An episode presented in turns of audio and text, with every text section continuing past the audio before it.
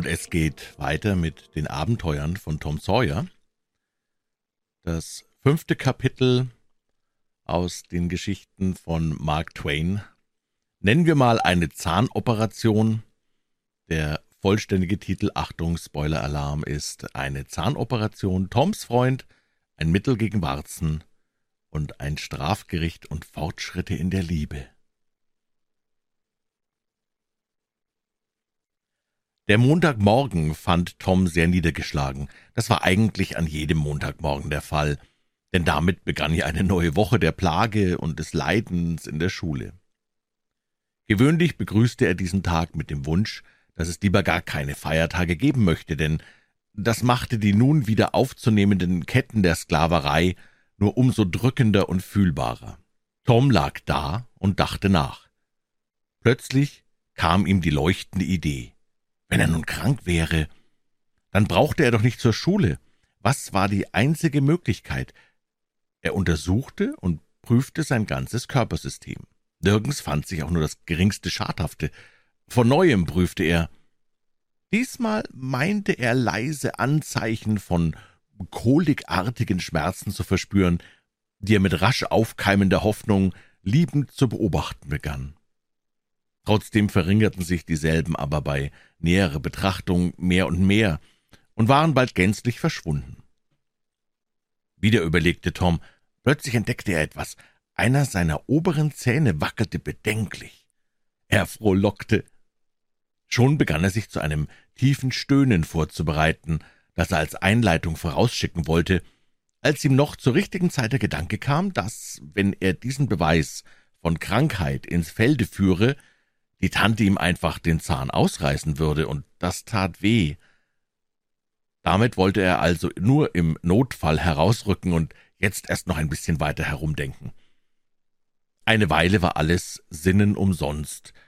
Dann erinnerte er sich, wie der Doktor einmal von einem Manne erzählt hatte, dem irgendetwas, Tom wusste nicht mehr genau was, etwas wie ein kalter Brand oder dergleichen, bei einem schlimmen Finger hinzugetreten sei, dass derselbe zwei bis drei Wochen damit zu tun gehabt und schließlich beinahe den Finger verloren habe. Zum Glück war Tom imstande, eine schlimme Zehe aufzuweisen, die er sich vor ein paar Tagen einmal irgendwo verletzt hatte. Die zog er nun eiligst unter der Decke hervor, um sie aufs Eingehendste zu prüfen. Damit ließ sich was machen. Leider kannte er die nötigen Symptome nicht, über die er sich beklagen musste, aber probieren wollte er es doch, auf jeden Fall, und so begann er denn laut und tief aufzustöhnen. Sid aber schlief ruhig und sorglos weiter. Tom stöhnte lauter und meinte auf einmal wirklich Schmerz in der Zehe zu spüren.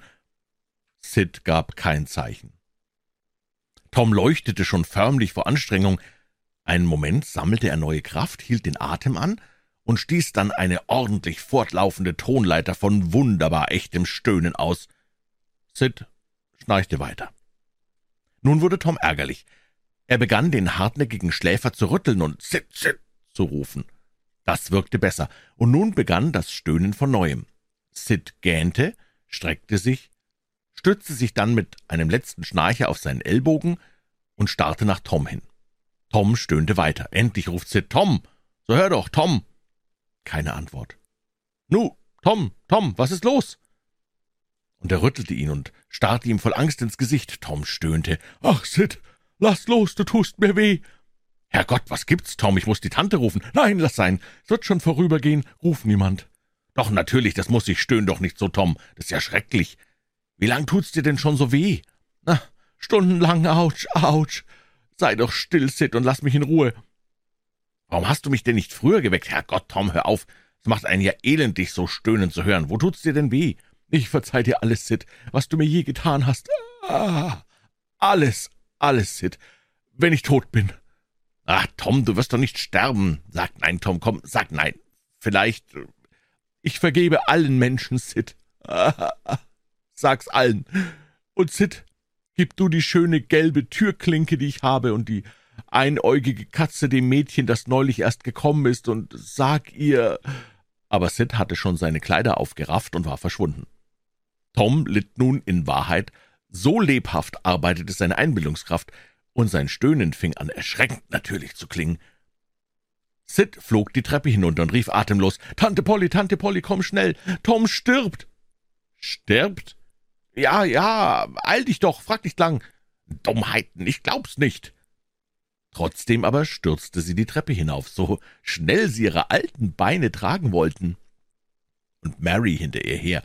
Blass war auch sie geworden, und ihre Lippen zitterten. Am Bett angelangt, keuchte sie nur so. »Tom, Tom, was gibt's, was ist los?« »Ach, Tante, ich, was gibt's, was ist, Kind, was fehlt dir?« »Ach, Tante, ich, ich hab furchtbare Schmerzen da an meiner Zehe. Ich hab, ja, ich, ich hab, glaube ich, den kalten Brand.« Erleichtert, aufseufzend, sank jetzt die arme Tante auf einen Stuhl, lachte ein wenig, weinte ein wenig, tat dann beides zusammen, was sie wieder so weit herstellte, dass sie Worte fand. »Tom, Bengel, wie hast du mich erschreckt? Jetzt hör aber auf mit dem Unsinn und mach, dass du aus dem Bett kommst. Es ist Zeit zum Aufstehen, vorwärts, und ich geb dir was, um deinen kalten Brand zu wärmen.« Das Stöhnen hörte auf, und der Schmerz verschwand aus der Zehe.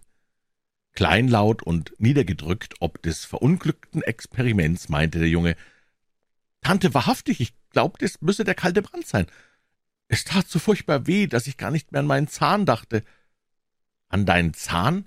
Was ist denn mit dem Zahn los?« »Ah, der wackelt und tut gar schrecklich weh.« »Na, na, nur nicht wieder stöhnen, ist ganz unnötig, Mund auf. Ja, der wackelt richtig, daran stirbst du aber noch lange nicht. Mary, gib mir einen Seidenfaden und hol ein Stück glühende Kohle aus der Küche.« Eiligst rief Tom, der plötzlich ganz munter wurde. »Bitte, bitte, Tantchen, zieh ihn mir nicht aus. Er tut schon gar nicht mehr weh. Ich will des Todes sein, wenn ich noch was Geringes spüre. Bitte, bitte nicht, Tantchen. Ich will ja doch wahrhaftig nicht zu Hause und von der Schule wegbleiben.« »So? Du willst nicht zu Hause bleiben, mein Junge? Willst durchaus nicht, was? Also deshalb all der Lärm. Wärst wohl gern aus der Schule geblieben und dafür fischen gegangen, Geld? Na, ich kenn dich, Tom, durch und durch. Mir machst du keine Flausen vor, du Bengel. Tom, Tom, und ich hab dich doch so lieb, und du, du denkst nur daran, wie du deiner alten Tante das Herz brechen kannst. Geh schäm dich in deine schwarze Seele hinein. Mittlerweile waren die zahnärztlichen Instrumente zur Stelle geschafft worden. Ein Ende des Seidenfadens befestigte die Tante mit einer Schlinge an Toms Zahn, während sie das andere um den Bettpfosten schlang so dass der Faden straff angespannt war. Dann ergriff sie mit einer Zange die glühende Kohle und fuhr damit geschwind auf Toms Gesicht los. Ein Ruck, und der Zahn hing baumelnd am Bettpfosten. Wie aber jede überstandene Prüfung ihren Lohn in sich trägt, so auch diese.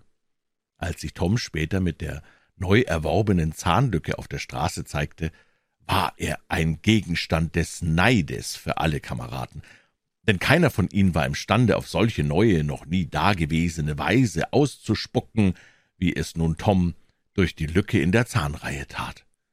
Er zog ein ganzes Gefolge von Bewunderern hinter sich her, die sich für die Schaustellung interessierten, und ein anderer Junge, der bis dahin wegen eines verletzten Fingers der Mittelpunkt der Verehrung und Bewunderung gewesen, sah sich plötzlich all seines Ruhmes beraubt. Er musste ohne Erbarmen dem neu aufstrahlenden Gestirne weichen und zurücktreten in den Schatten des Nichts.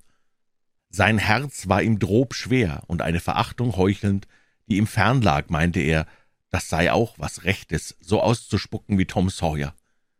Da schallte ihm ein höhnendes »Saure Trauben, saure Trauben« entgegen, und beschämt schlich er zur Seite, ein entthronter Held.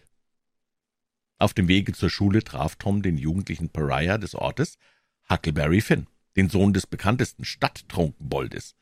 Huckleberry war der Gegenstand des Abscheus und Hasses aller Mütter der Stadt, die ihn fürchteten wie die Pest, weil er faul und zuchtlos, roh und böse war, wie sie dachten, und weil ihre eigenen Jungen ihn anstaunten und vergötterten, sich förmlich um seine verbotene Gesellschaft rissen und alles darum gegeben haben würden, wenn sie hätten sein dürfen wie er. Tom, wie alle die anderen ordentlichen, anständigen Jungen, beneideten Huckleberry um seine verlockende Existenz, und es war ihm streng untersagt worden, je mit dem schlechten Kerl zu spielen. Gerade darum tat er es denn auch gewissenhaft, wenn sich nur irgendwie Gelegenheit dazu fand, und tat es mit Wonne. Huckleberry steckte immer in alten, abgelegten Kleidern von Erwachsenen, deren Fetzen und Lumpen nur so um ihn herumhingen. Sein Hut war nur die Ruine einer vormaligen Kopfbedeckung, deren Rand zerfetzt auf die Schultern niederbaumelte. Sein Rock, wenn er überhaupt einen trug, hing ihm bis auf die Füße und zeigte die hinteren Knöpfe etwa in der Gegend der Kniekehlen. Nur ein Träger hielt seine Hose an Ort und Stelle.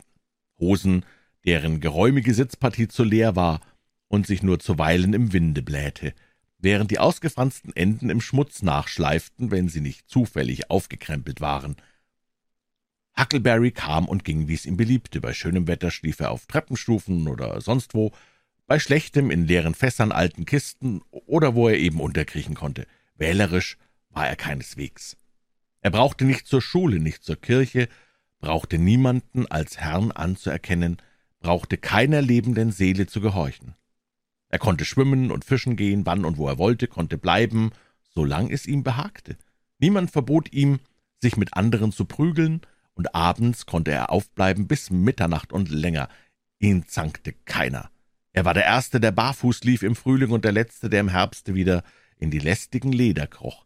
Zu waschen brauchte er sich nie, zu kämmen auch nicht, noch frische Wäsche anzuziehen, und fluchen konnte er wie ein Alter, wundervoll.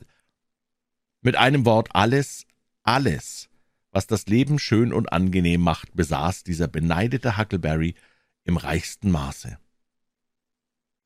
So dachte und fühlte jeder einzelne der armen, geplagten, anständigen Jungen in St. Petersburg. Tom rief also natürlich diesen für ihn romantischsten aller Helden sofort an. »Holla, Huckleberry!« »Holla, du selber!« »Was hast du da? Tote Katze!« »Zeig her, Huck! Herrgott, wie steif!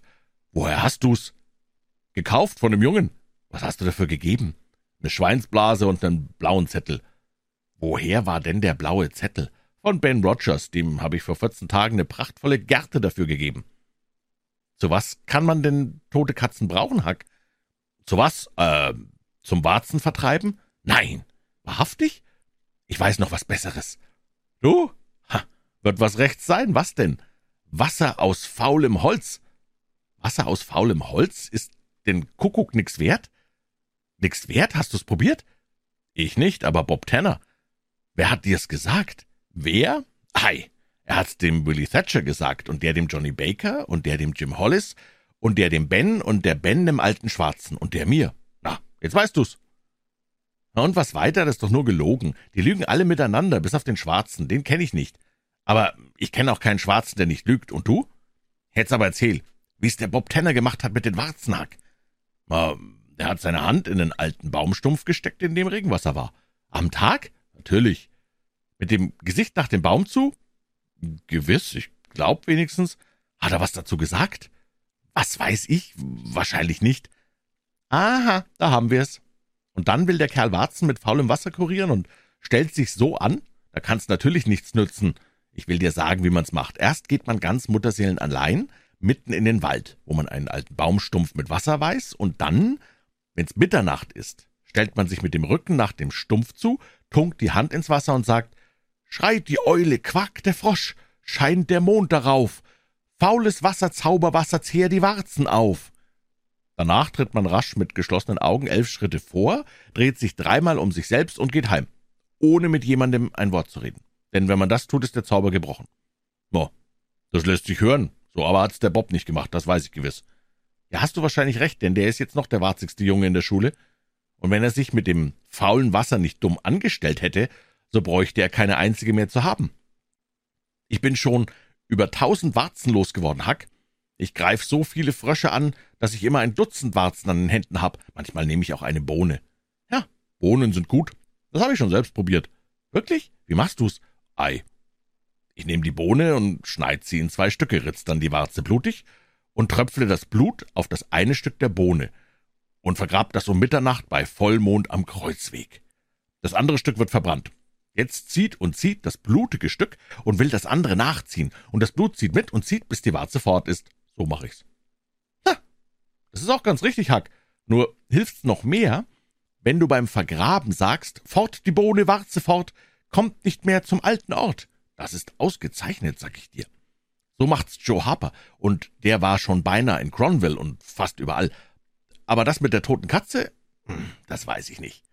Ja, das ist einfach. Du nimmst die tote Katze und gehst auf den Kirchhof. so um Mitternacht herum, auf das Grab von irgendeinem schlechten Kerl. Schlag zwölf kommt dann der Teufel, vielleicht auch zwei oder drei, man sieht sie nur nicht, und hören tut man sowas so wie Wind.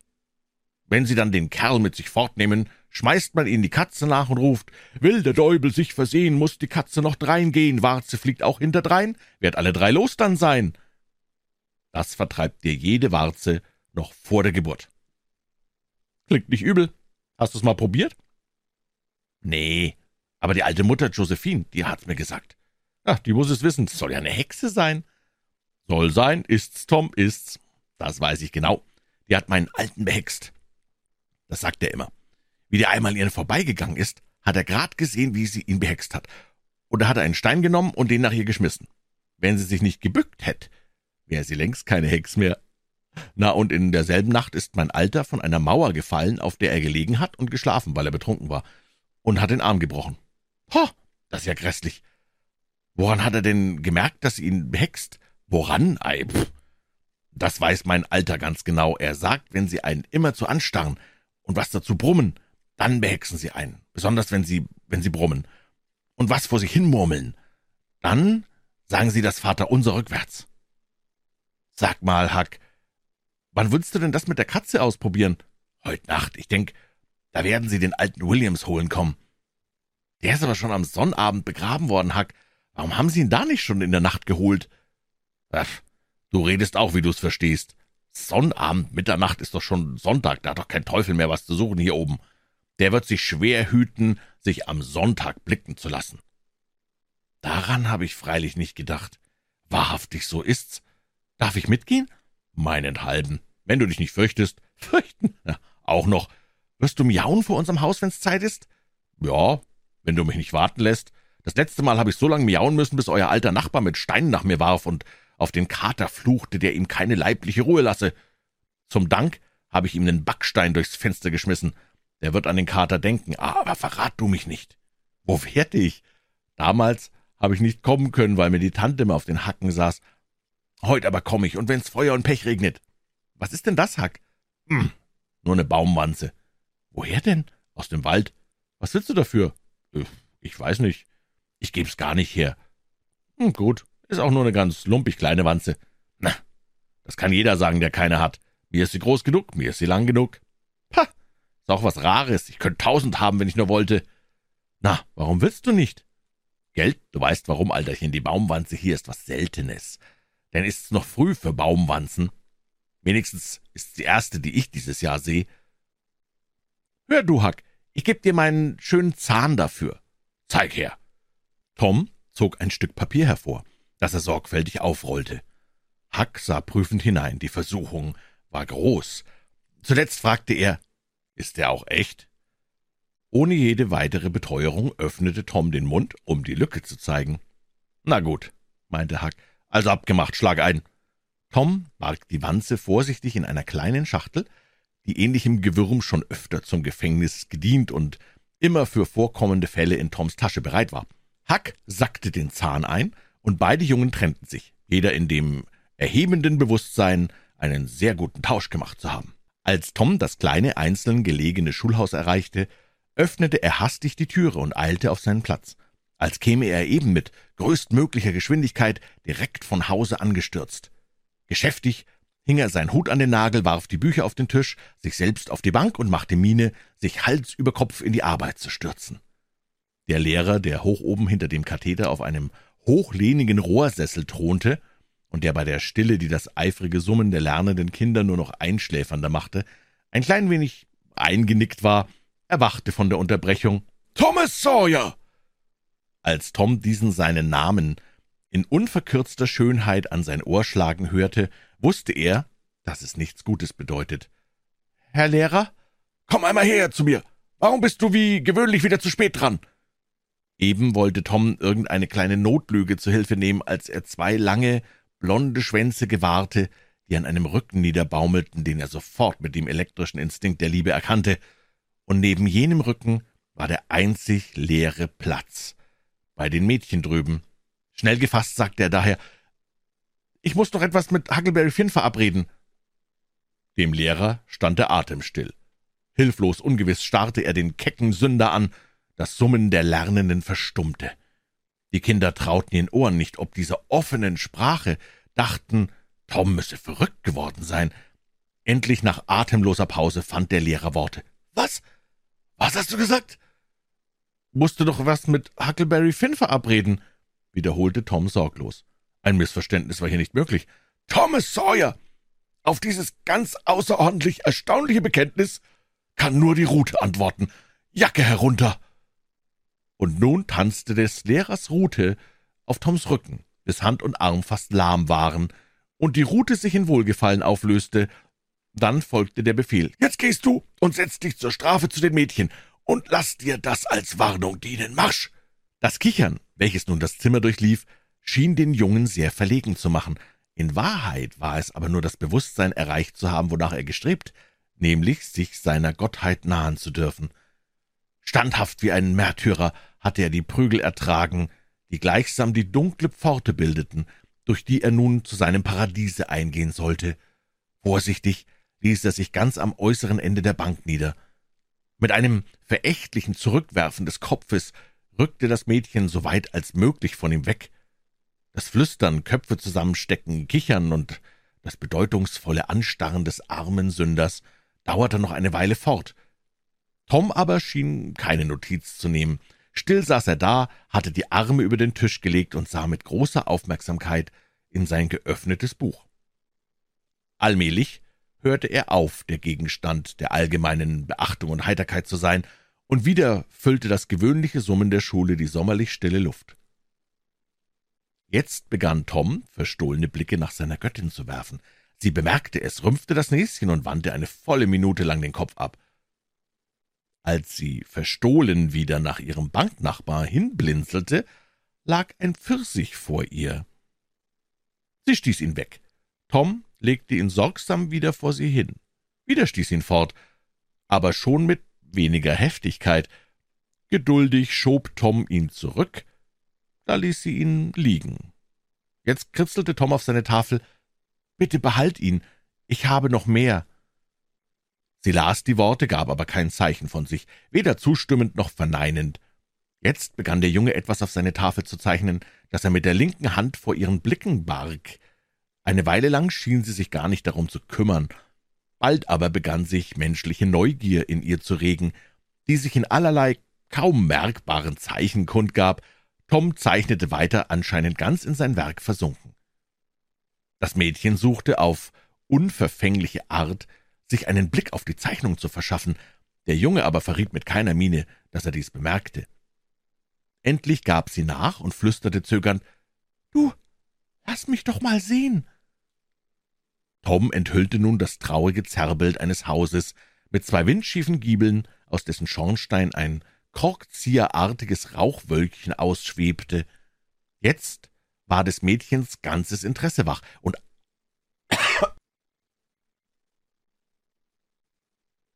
Jetzt war des Mädchens ganzes Interesse wach, und alles darüber vergessen, folgte sie mit Eifer der Vollendung des Meisterwerks. Als es fertig war, bestaunte sie es einen Moment und flüsterte dann, »Wundervoll! Jetzt noch nen Mann!« der Künstler stellte einen Mann in den Vordergrund, lang wie ein Mastbaum. Mit einem Schritt hätte er über das Haus wegsteigen können. Die Zuschauerin aber war nicht kritisch. Ihr gefiel das Ungetüm, und sie wisperte, »Der Mann ist prächtig. Nun mach mich, wie ich daherkomme.« Tom malte eine Art Achter mit einem kreisrunden Vollmond oben und vier dünnen Streifen als Arme und Beine, die sich weit aufspreizenden Finger bedachte er mit einem ungeheuren Fächer. Das Original des Gemäldes fühlte sich geschmeichelt und meinte, »Nein, wie nett, wenn ich doch zeichnen könnte.« »Das ist leicht«, flüsterte Tom. »Ich will dich's lehren.« ah, »Willst du? Wann?« »Am Mittag? Gehst du zum Essen heim?« »Wenn du bleibst, bleibe ich auch.« »Gut, das ist also abgemacht. Wie heißt du?« »Becky Thatcher. Und du? Ach, ich weiß, Thomas Sawyer.« so heiße ich nur, wenn ich Schelte oder Prügel krieg. Sonst heiße ich Tom. Du rufst mich Tom, gell? Ja. Jetzt kritzelte Tom was auf die Tafel, mit der linken Hand das Geschriebene zuhaltend. Diesmal wollte sie es gleich sehen. Tom sagte, ah, es ist nichts. Doch, doch. Nein, es ist nichts. Es liegt dir gar nichts daran, ob du's siehst oder nicht. Doch, nein, wirklich, bitte, lass mich sehen. Du wirst's weiter sagen? Nein, nein, und dreimal nein, gewiss und wahrhaftig nicht. Wirst du's aber auch keinem Menschen sagen, solange du lebst? Nie im Leben, niemand. Nun zeig aber auch. Ach, dir liegt ja doch nichts daran. Jetzt, wenn du so bist, Tom, dann muss ich sehen. Und sie legte ihre kleine Hand auf die seine, worauf sich ein kleiner Kampf entspann. Tom schien im Ernst widerstreben zu wollen, zog aber seine Hand allmählich doch so weit zurück, dass die Worte sichtbar wurden. Ich liebe dich. Du Abscheulicher! Und sie gab ihm einen tüchtigen Klaps auf die Hand, wurde aber rot und schien gar nicht ungehalten. Im selben Moment fühlte der Junge einen schicksalsschweren Griff an seinem Ohr, dazu einen unwiderstehlich nach oben ziehenden Drang, und ehe er wusste wie, befand er sich an seinem eigenen Platz, unter dem Feuer gewaltiger Lachsalven der ganzen Schule. Unerbittlich wie das Schicksal starrte der Lehrer noch während einiger schrecklicher Momente auf ihn nieder, begab sich aber dann schließlich feierlich zurück nach seinem Thron, ohne ein Wort zu sagen, und obgleich Toms Ohr brannte, triumphierte sein Herz. Als der Sturm in der Schule sich wieder gelegt hatte, machte Tom den ernsten Versuch zu lernen. Aber der Sturm in seinem Inneren war zu gewaltig. Jetzt sollte er lesen, die Reihe war an ihm, er brachte aber vor Stammeln und Stottern keinen Satz zusammen. Dann kam die Geographiestunde. Bei Tom wurden Seen zu Berge, Berge zu Flüssen, Flüsse zu Inseln, bis das Chaos wieder über die Welt hineingebrochen zu sein schien. Beim Diktatschreiben, in dem er sonst einer der Besten war, stolperte er über die kinderleichtesten Wörter, hatte in einem Diktat von zehn Linien fünfzig Fehler und musste die bleierne Verdienstmedaille die er bis dahin für diese seine erste und einzige Kunst mit so viel Stolz getragen, ohne alle Gnade einer würdigeren Brust überliefern.